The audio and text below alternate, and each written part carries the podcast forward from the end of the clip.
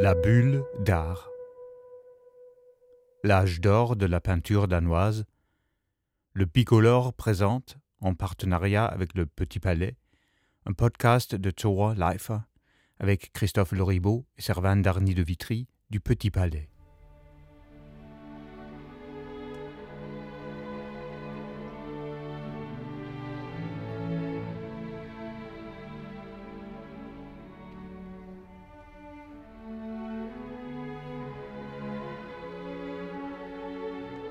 Absolument que les Parisiens et les Français viennent découvrir cette peinture. Euh, jamais on n'a vu autant de, tableaux euh, prêtés par les musées euh, danois pour illustrer ce, premier 19e siècle avec des artistes étonnants. Il n'y a vraiment pas l'équivalent en France qui ont développé un art très, très spécifique, très raffiné, enfin plein de charme. Les peintres ont vraiment un regard très très singulier qu'ils posent sur les choses, que ce soit les paysages, les personnes. On a toujours des détails euh, assez frappants dans les tableaux et euh, très souvent aussi des, cadrages euh, très étonnants et très personnels de la part des peintres. Par exemple, un tableau moi que j'adore, c'est celui de Skovgard, un arbre coupé dont on aperçoit que la cime et derrière des nuages, on a l'impression qu'ils sont en train de bouger. C'est très photographique presque, tellement c'est précis, minutieux, euh, et, en fait ça fait des tableaux absolument magnifiques. Les peintres ont tellement peint le réel qui les entourait, parfois dans sa grande simplicité. Simplement, ils observaient euh, ce qui les entourait avec tellement d'attention que c'en est émouvant parce qu'il hum, y a quand même euh, plus de presque parfois deux siècles de distance avec, euh, avec ses œuvres.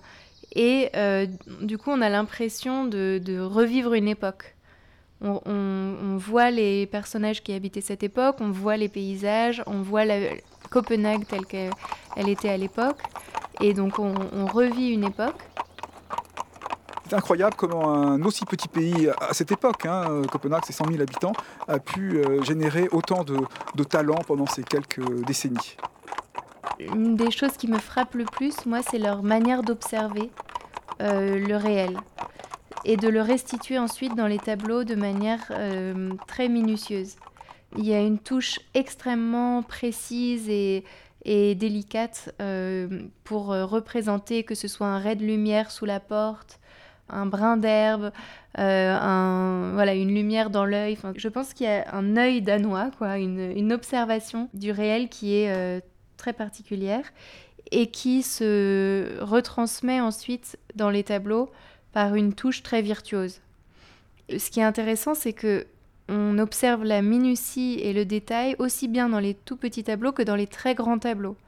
Quand on a un paysage euh, d'une forêt de hêtres de Skovgard, par exemple, on, peut vraiment observer au premier plan euh, des plantes distinctes les unes des autres euh, voilà, une vraie observation, peut-être une patience aussi devant la nature, devant le réel, qui fait que on, peut regarder, nous, en tant que spectateurs, très longtemps un tableau et y découvrir une multitude de détails. Euh, voilà, plus on l'observe, plus, plus on en voit. Alors le père de la peinture danoise de l'époque, c'était Eckersberg, euh, qui vraiment euh, développe un art très, très particulier avec des cadrages étonnants. C'est un maître de, euh, la, perspective. Et puis aussi Kopke, un paysagiste extraordinairement sensible, un portraitiste étonnant dans la façon dont il retranscrit la, psychologie de ces, de ces modèles, mais sans en faire trop, hein, de manière tout à fait euh, euh, subtil, des, paysages euh, très riches aussi dans leur cadrage. c'est toute une école qui considère qu'il faut représenter ce qu'on a sous les yeux, peu importe le sujet. En fait, on, ça peut être un, un coin sans intérêt d'un bout de cour, d'arrière-cour chez les parents du peintre on doit pouvoir en faire quelque chose. Et ils réussissent, ce sont des moments de, magie, et ce qui évidemment nous paraît très, très moderne, euh, à tirer des choses du, quotidien par le raffinement, par le cadrage, par un petit trait de lumière, par un, détail euh, qui peut même être euh, humoristique. On retrouve par exemple le, paysage de Kopke qui fait l'affiche montrant deux de, jeunes femmes sur un ponton au-dessus d'un étang avec ce drapeau danois, mais aussi une, vue tout à fait étonnante de, de Rorbeu qui représente à travers la fenêtre de sa chambre, on voit tout le port de, Copenhague avec un, jeu incroyable de, de reflets dans le miroir, de détails, de lumière diffractée. En fait, le 19e siècle, que ce soit au Danemark ou en France, c'est un siècle de bouleversement des anciennes hiérarchies qui pouvaient exister dans l'art. Une peinture qui est peut-être assez académique et vraiment tournée vers la mythologie, euh, les, grandes scènes historiques au début du 19e siècle, petit à petit va se transformer et devenir plus intime, plus personnel. Les artistes vont avoir plus de liberté pour choisir leur sujet. Et ça, c'est quelque chose qu'on peut euh, euh, généralisé un peu en Europe au XIXe siècle. Les artistes qui s'approprient vraiment, il me semble, euh, leur art et qui choisissent eux-mêmes leur sujet. On a beaucoup de tableaux dans l'exposition qui sont euh, très étonnants, très émouvants aussi parce qu'on sent que l'artiste a vraiment sélectionné un petit coin de réel qu'il avait envie de peindre et qui est parfois très étonnant. Par exemple, un fossé rempli d'eau avec de l'herbe autour euh, est un, sujet de peinture, ou alors un mur enduit à la chaux est un sujet de peinture. Une pousse d'oseille est un sujet de peinture. On a vraiment des, des, un regard sur le réel qui est intéressant parce que on ne cherche pas un beau paysage pour faire un beau tableau, mais on cherche à faire un beau tableau à partir de euh, n'importe quel sujet. Un âge d'or se situe toujours dans le passé. Ce n'est qu'après qu'on s'en rend compte, qu'on le regrette, qu'on en a la nostalgie. Pour les anciens Grecs, l'âge d'or était un âge mythique, juste après la création de l'homme, un passé lointain, heureux, prospère, sans souci ni souffrance. Pour les Néerlandais, l'âge d'or, c'est le XVIIe siècle, le siècle d'or c'est le baroque, ce sont les peintures de Frans Hals, de Rembrandt, de Vermeer. Et au Danemark, l'âge d'or, c'est la première moitié du XIXe siècle. Pendant que peignent en France Delacroix, Géricault et Ingres, voici qu'un art très différent émerge au Danemark. Un amour pour la nature, pour la vie tranquille et les intérieurs bourgeois, loin des tableaux historiques et mythiques des peintres français. C'est euh, l'anti-grand spectacle, l'anti-baroque, l'anti-romantisme à la, à la Delacroix ou à la Géricault, artistes d'ailleurs qui, n'arrivent pas à comprendre hein, quand ils sont confrontés à, leurs œuvres. Oui, il ne s'agit pas d'illustrations de grands sujets euh, bibliques ou, littéraires, ce ne sont pas des tableaux d'après euh, Shakespeare ou Dante à la manière d'un de, Delacroix. ce sont des scènes muettes et parfois il faut essayer d'imaginer ce qui se passe. Et ce qui est très symbolique, par exemple, c'est ce tableau de Eckersberg qui représente une porte ouverte et on voit des gens défiler les courir presque de, gauche à droite. Et en fait, ils vont. Bon, on sait par ailleurs qu'ils allaient probablement aller voir une éclipse. Mais on voit juste une, porte ouverte sur des gens qui courent. C'est tout à fait étonnant, mais on peut imaginer ce que, ce que l'on veut euh, derrière. Ce n'est que beaucoup plus tard qu'on nomme cette époque l'âge d'or. Vers 1890, on parle d'un âge d'or de la littérature danoise, Kierkegaard, Andersen, mais on ne pense pas encore à la peinture de l'époque comme un âge d'or. Ce n'est qu'au cours du XXe siècle que la notion de l'âge d'or s'applique à ces peintres de la première moitié du XIXe. Et pourtant, cette peinture ne naît pas dans un siècle doré, dans un Danemark heureux, prospère, sans soucis ni souffrance. Elle naît de guerres et désastres en 1801 et 1807 et l'époque se termine avec la guerre fatale contre la Prusse en 1864. Cet épanouissement culturel se situe entre deux catastrophes.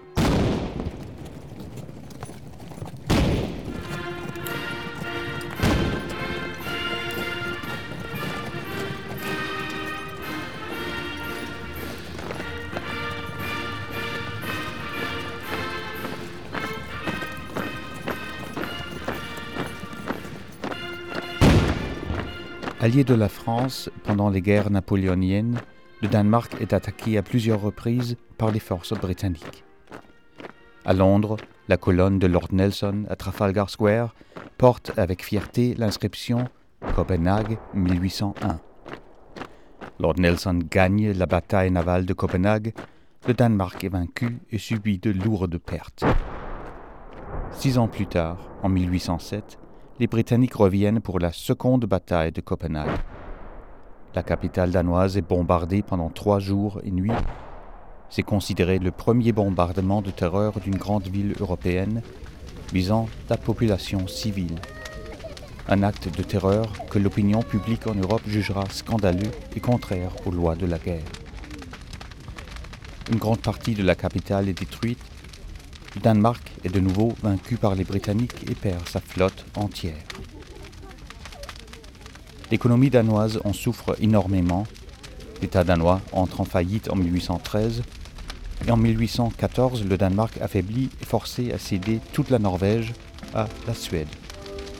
Voici le Danemark qui sort perdant des guerres napoléoniennes. Voici la toile de fond de ce que nous nommons l'âge d'or.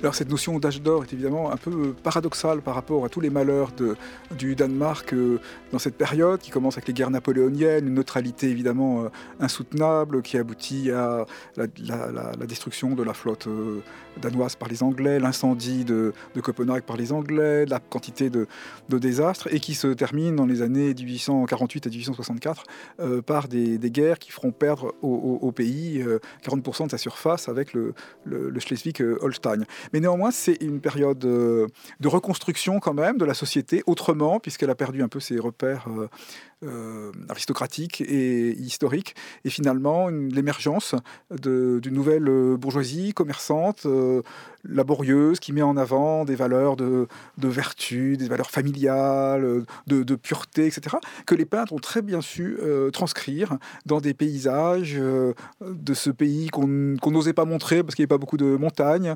paysages tout à fait paisibles, représenter ses intérieurs, ses portraits d'enfants avec une lumière très spécifique, un charme euh, tout à fait, euh, je dirais pas exotique, mais en tout cas euh, qui n'a pas d'équivalent ailleurs en, Europe à une époque où du, néoclassicisme et surtout du début du romantisme où on, apprécie une peinture très très spectaculaire, un peu outrée, des expressions très fortes, des sujets littéraires très exaltés, alors qu'on a cette peinture danoise toute de, recueillement, d'intériorité qui mérite véritablement d'être découverte.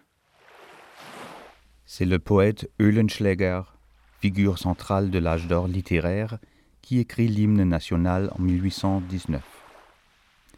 Issu des guerres et catastrophes, l'hymne national n'est cependant pas un chant de guerre. On n'y trouve pas d'étendards sanglants, pas de femmes et d'enfants égorgés, pas de sillons arrosés par le sang de l'ennemi. Non, l'hymne national danois ressemble aux peintures de l'âge d'or. Les tableaux de Köpke, de Skovgaard ou de Lundby pourraient en être l'illustration. L'hymne chante le paysage doux, légèrement vallonné, les menhirs et les dolmens des anciens, la mer si bleue, fraîche et salée, les forêts aimables et claires des êtres verts.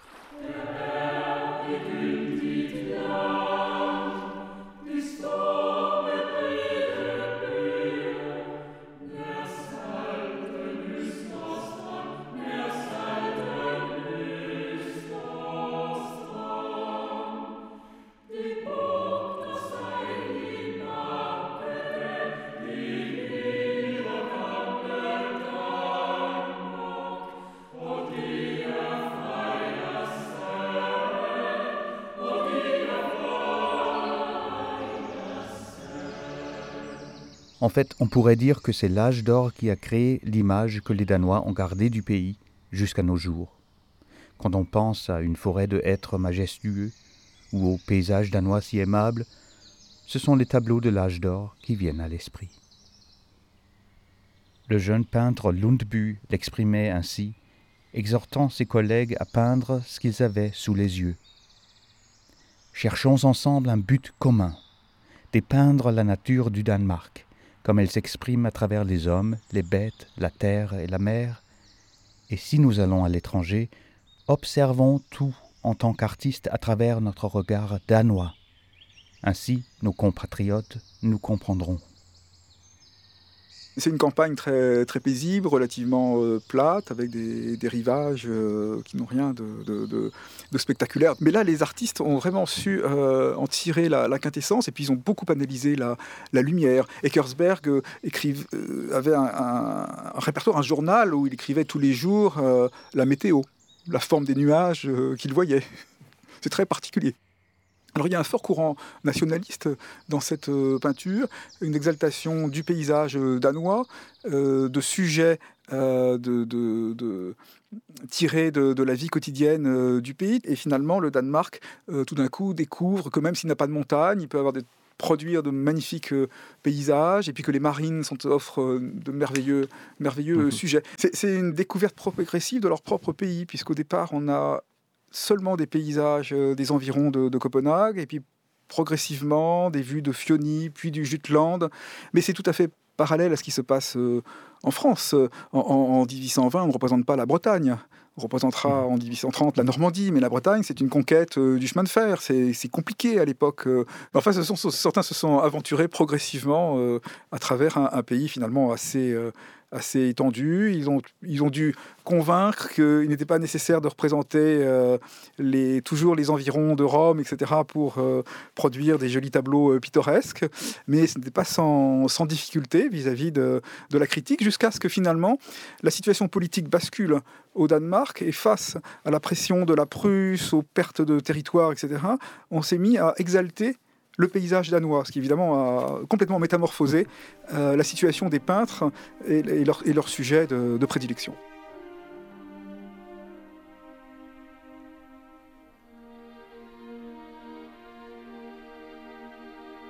Forcément, va naître de ces défaites, de ces traumatismes, euh, une nouvelle société, parce que d'abord il faut euh, s'atteler à redresser l'économie, reconstruire la ville, euh, peut-être reformer une image du Danemark qui va être euh, le Danemark du 19e siècle, puisque euh, sans la Norvège, on perd quand même une bonne partie du, territoire et il faut se réapproprier le, territoire, se réapproprier le Danemark.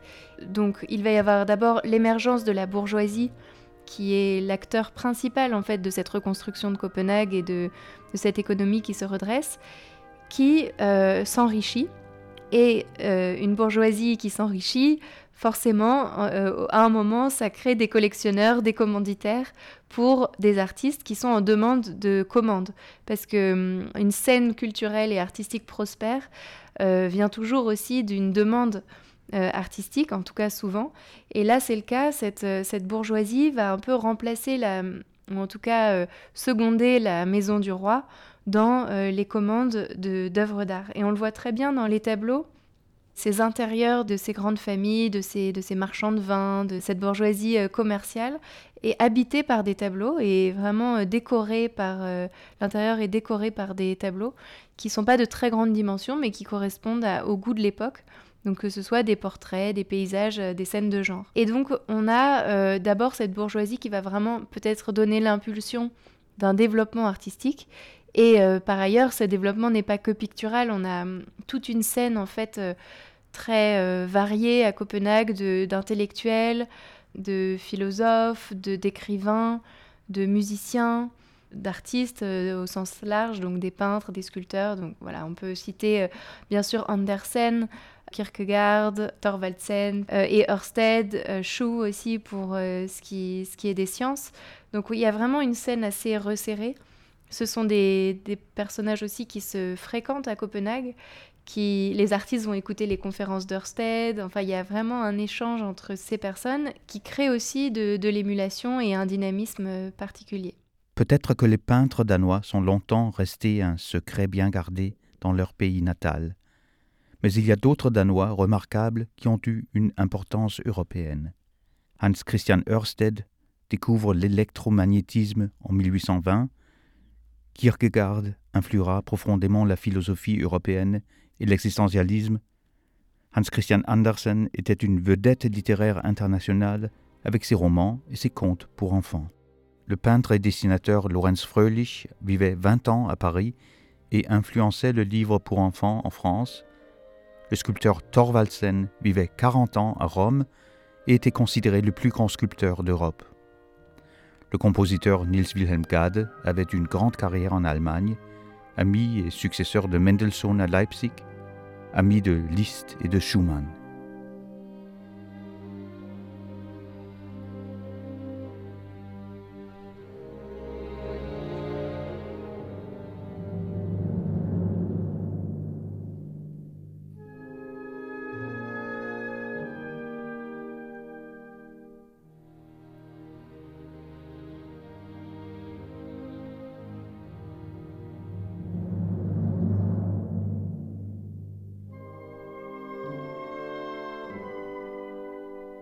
Qui me fascine beaucoup, c'est euh, euh, Benz. Il a, il a fait euh, deux, trois tableaux que j'aime vraiment beaucoup. le premier, c'est une, une vue de la classe de modèles vivants à l'Académie des Beaux-Arts de Copenhague, où en fait on voit, toute une, on voit vraiment comment se déroulaient les cours à l'Académie et comment les artistes apprenaient à dessiner. Et c'est aussi un tableau assez amusant parce que donc, euh, on voit que les élèves sont disposés en arc de cercle euh, tout autour d'un modèle qui est en train de lutter pour tenir la pose. Donc il, tient euh, dans ses mains une corde pour pas tomber et voilà, c'est quand même une pose qu'on sent difficile à tenir. forcément, on mettait en scène des poses un peu dramatiques pour les peintures d'histoire. Il fallait voilà, prendre une pose un peu terrible et, spectaculaire. Et donc tous les élèves sont en train de dessiner. Et euh, Benz a placé euh, au milieu, à côté du maître Eckersberg, donc du professeur, euh, son camarade Rorbu, qui était clairement le chouchou d'Eckersberg, le favori. Et lui, il s'est mis euh, tout à gauche euh, de l'arc de cercle, dans le coin en bas à gauche du tableau. Et on voit qu'il est un peu euh, déçu, dégoûté d'être d'être un jeune artiste qui n'a pas les faveurs, les grandes faveurs du professeur. Et il a écrit son nom un peu comme un cancre sur son bureau. Et c'est vraiment un tableau très vivant où on voit la camaraderie, euh, l'esprit qu'il y avait à, l'académie. Et c'est vraiment un tableau intéressant. En plus, on voit que les cours se déroulaient le soir euh, pour pouvoir euh, créer une lumière artificielle dans les, ateliers avec des lampes, des, lumières, des bougies qu'on allumait, tout ça. Et ça, ça voilà, on a vraiment l'impression d'y être. Donc ça, c'est un tableau que j'aime beaucoup. Benz a fait aussi euh, des portraits d'artistes euh, absolument euh, merveilleux, notamment un portrait de, de l'artiste Blanc en train de regarder dans un miroir l'esquisse pour son portrait de Jorgensen. Donc en fait, c'est une mise en abîme avec Benz qui fait un portrait de Blanc en train de regarder son tableau de Son. Donc il y a comme ça euh, des jeux de, mise en abîme de tableaux dans le tableau, et on voit que tous ces artistes étaient amis, se fréquentaient, se représentent les uns les autres, avec toute une, euh, toute une symbolique aussi de la place de l'artiste euh, dans la société. On met en valeur l'artiste en le représentant dans son atelier en train de créer.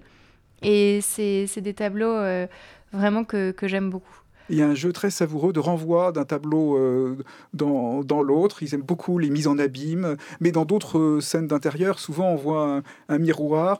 Dans, beaucoup de ces, tableaux, au-delà même des, scènes d'atelier, souvent on voit un aspect d'une pièce, mais il y a une ombre qui correspond à rien, donc il faut deviner euh, à qui est là ou l'ombre de quoi. Il y a un miroir qui peut nous aider, montrant un petit temps, un autre angle hmm. caché. Ce sont vraiment des tableaux à regarder de, de près. C'est vraiment un des aspects euh, fascinants et tout à fait particuliers de cette peinture euh, danoise du 1er 19e siècle.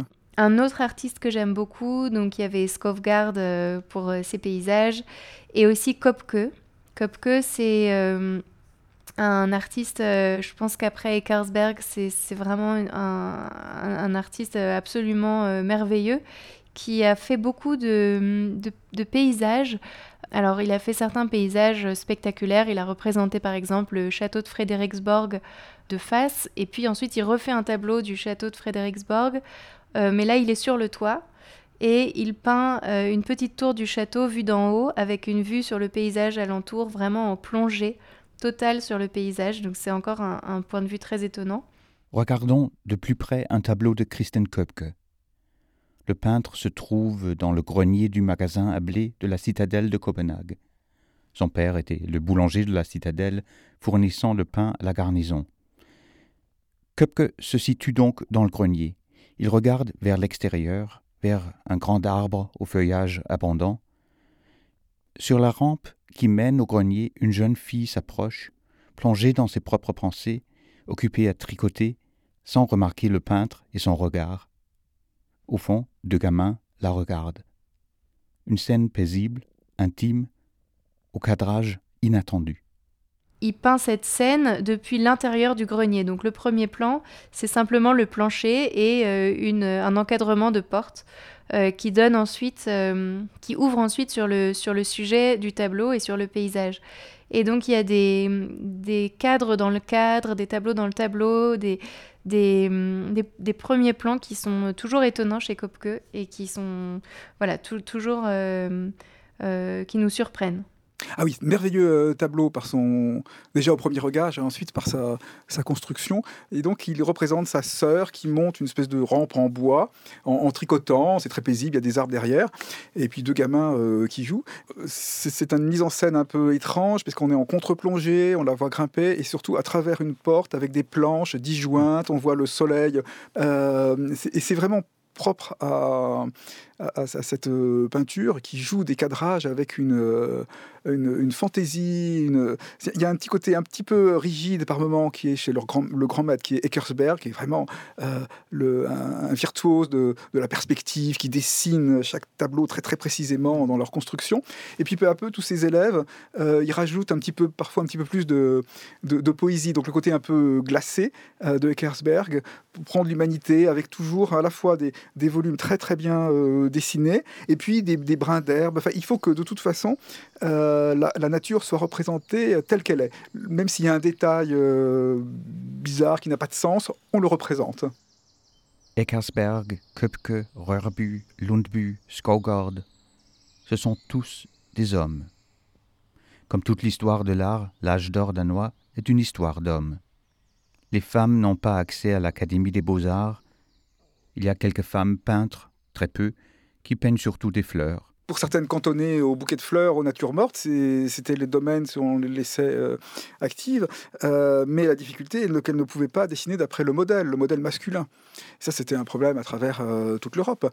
Et, il faudra beaucoup de persévérance hein, à plusieurs générations d'artistes pour y arriver. Et ça va donc et ça se passe après, après notre période. Et puis il y a une remarquable, Elisabeth Jirikau Baumann. D'extraction allemande et influencée par les peintres allemands, elle épouse le sculpteur danois Jirikau. Une artiste brillante, elle est différente des peintres danois et plutôt mal vue par les arbitres du bon goût. Par contre, elle est bien reçue à Paris et fait une belle carrière à Londres. Elle avait euh, tendance à être un peu oubliée dans l'historiographie de l'âge d'or danois. Euh, à cause, euh, enfin pour plusieurs euh, raisons. D'abord, quand elle est arrivée sur la scène danoise en, épousant Yerikao, elle, était un peu considérée comme une artiste étrangère à Copenhague. Elle n'a jamais vraiment réussi à, intégrer la scène danoise dans, sa vie. et ce n'est que plus tard et assez récemment qu'on a vraiment euh, euh, réhabilité un peu sa, présence sur la scène danoise et qu'on a pu se dire que c'était une artiste qui faisait en fait aussi partie de l'âge d'or danois, comme euh, tous les artistes que, j'ai pu citer auparavant. En fait, à l'Académie des beaux-arts, donc les femmes n'étaient pas admises et du coup, la, plupart des femmes artistes euh, devait prendre des leçons auprès des professeurs euh, de l'académie, mais dans des leçons privées. Et du coup, souvent, elles étaient cantonnées à peindre des natures mortes, des fleurs, parce qu'elles n'avaient pas accès à toute la formation, au, au modèle vivant. Euh, voilà, elles n'avaient pas les mêmes, les mêmes cours que, que, les autres. Donc, on a une Catherine Lovemand dans l'exposition qui est peintre de fleurs. Elle a fait des tableaux également magnifiques d'ailleurs. Hein. C'est pas euh, forcément honteux d'être d'être peintre de fleurs non plus, parce que voilà, il y a vraiment des, tableaux fantastiques dans l'exposition. Mais Elisabeth Jericho Baumann a peut-être une, individualité plus forte qui se ressent dans ses tableaux. Elle a notamment euh, fait un portrait de son mari, le sculpteur Yerikau, qui est euh, vraiment fantastique et mm, qui est très, euh, qui est une veine peut-être plus romantique que d'autres artistes, une touche romantique avec des, tonalités un peu, un peu sombres, un peu mm, assez profondes, des noirs et des, des ocres très assez virtuoses. Et en face euh, de, son portrait de son mari, on a exposé dans l'exposition son autoportrait, qui est aussi euh, particulièrement beau et qui, je crois, frappe beaucoup les, visiteurs très très inspirée et donc on a plusieurs œuvres euh, d'elle, mais elle aura beaucoup de mal à faire sa place dans ce pays qui maintenant est le modèle de l'intégration, de l'ouverture, de tout, mais tout, ça a été une, une conquête comme, comme partout.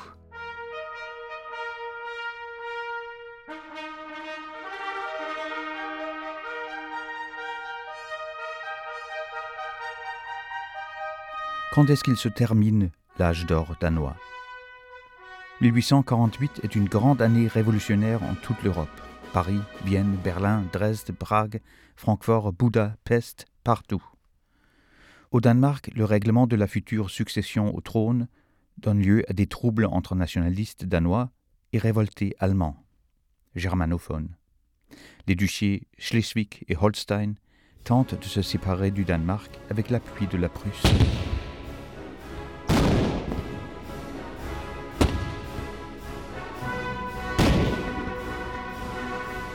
La guerre dure trois ans et le Danemark en sort gagnant en 1851. Les duchés restent sous souveraineté danoise.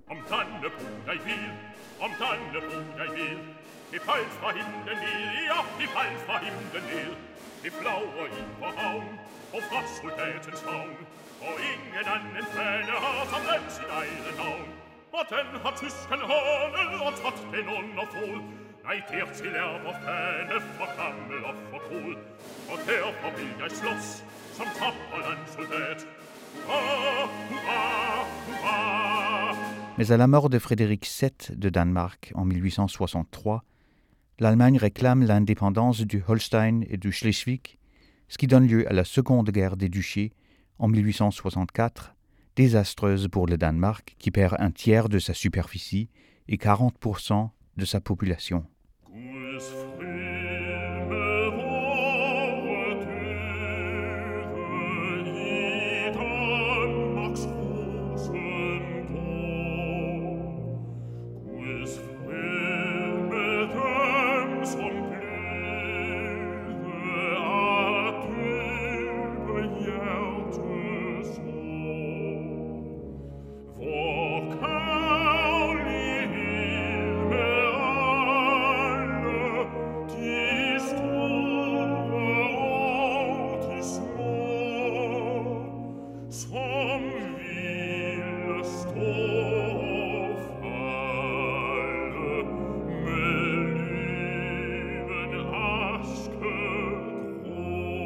Le Schleswig et le Holstein resteront allemands, tout comme l'Alsace et la Lorraine, et pire encore qu'en France, ce n'est qu'une partie du Schleswig qui est finalement retournée au Danemark après la Première Guerre mondiale en 1920. Alors, avec ces guerres contre l'Allemagne, c'est la fin de l'âge d'or danois. Comme nous l'avons dit, il est né du désastre en 1801. Traditionnellement, on a toujours dit qu'il finissait vers 1850. Les peintres Köpke, Lundbu et Rörbu meurent tous les trois en 1848. La première guerre des duchés finit donc juste après Nouvel An 1851. Mais dernièrement, on a tendance à situer l'âge d'or entre les deux désastres, la défaite en 1801 et la défaite en 1864. C'est donc un âge d'or, un art qui fleurit entre les deux catastrophes. Au-delà effectivement des, limites temporelles un, peu plus larges, je pense que il y a 35 ans, on était encore très tributaire de l'historiographie du XXe siècle qui voyait l'âge d'or danois comme on l'avait vu à l'époque. C'est-à-dire que il y avait une école qui comptait, c'était celle d'Eckersberg et de ses élèves, euh, on va dire, directs. une certaine histoire de l'art qui avait tendance à, dire voilà, ces artistes-là, très euh, nationaux, très danois, ils sont des représentants de l'âge d'or danois. Mais par contre, ces artistes-ci, euh, par exemple Elisabeth Erika Baumann ou Gurlit euh, et d'autres, ils sont trop cosmopolites pour vraiment considérer qu'ils font partie de l'âge d'or danois. Il y avait vraiment un peu deux, euh, deux catégories d'artistes.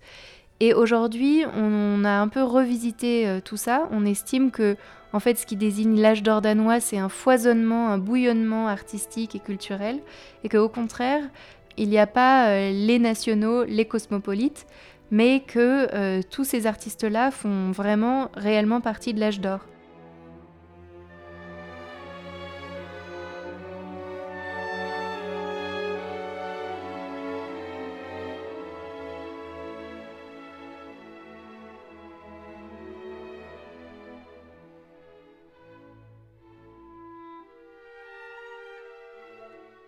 La musique était de Kulau, Auger de Lille, Gade, Kreuer, Lumbu, Hornemann et Heise.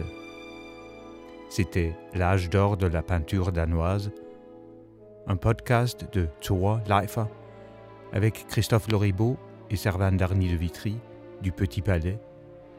Merci à Philippe Garbi de Radio France.